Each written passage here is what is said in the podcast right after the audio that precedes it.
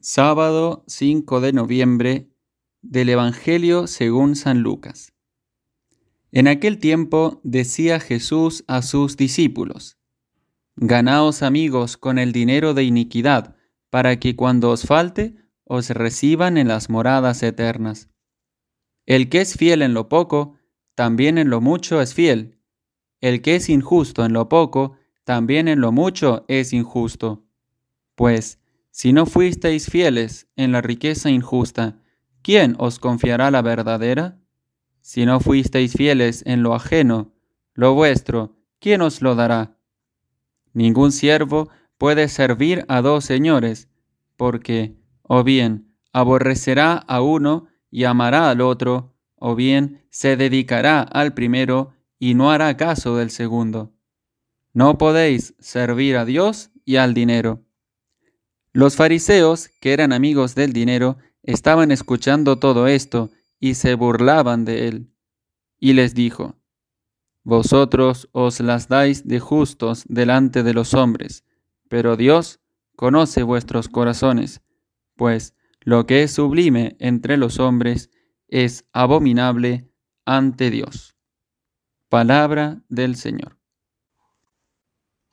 Una vez más, el Señor en el Evangelio nos enseña que nuestro corazón debe ser exclusivamente de Dios y que un gran peligro que corremos en esta vida es dejarnos esclavizar por el afán de riquezas.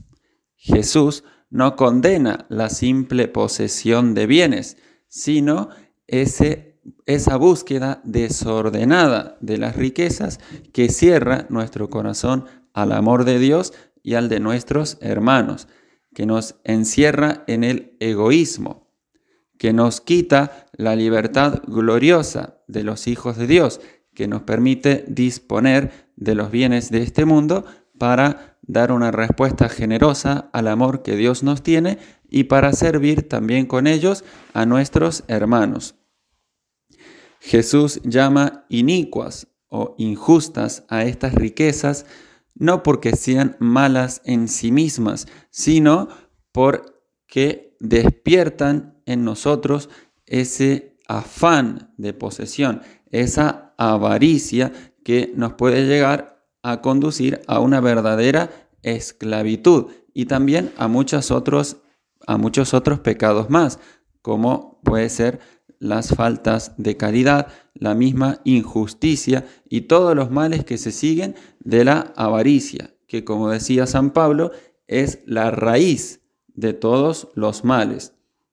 Pero además Jesús nos advierte de que corremos el riesgo de caer en una idolatría, es decir, de poner el dinero, los bienes de esta tierra, como el fin último de nuestra existencia y someternos a ellos como solo nos deberíamos someter a Dios.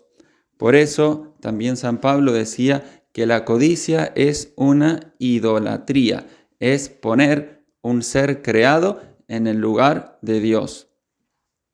La palabra que usa el Evangelio de Lucas para decir dinero es mamona, que tiene origen fenicio y también se lo ha utilizado para designar a un demonio, a un ser maligno al cual el hombre en cierta forma le rinde culto al dejar que su corazón se someta a la avaricia de bienes terrenos. Por eso Jesús es tan claro y tajante. No podéis servir a Dios y al dinero, a Mamona, a esta eh, divinidad, por así decirlo, que consiste en la búsqueda de la seguridad económica, el éxito en los negocios, como un fin último de la existencia. Por consiguiente, es necesario, dice el Papa Benedicto XVI, tomar una decisión fundamental para elegir entre Dios y Mamona. Es preciso elegir, dice el Papa, entre la lógica del lucro como criterio último de nuestra vida y la lógica del compartir y de la solidaridad.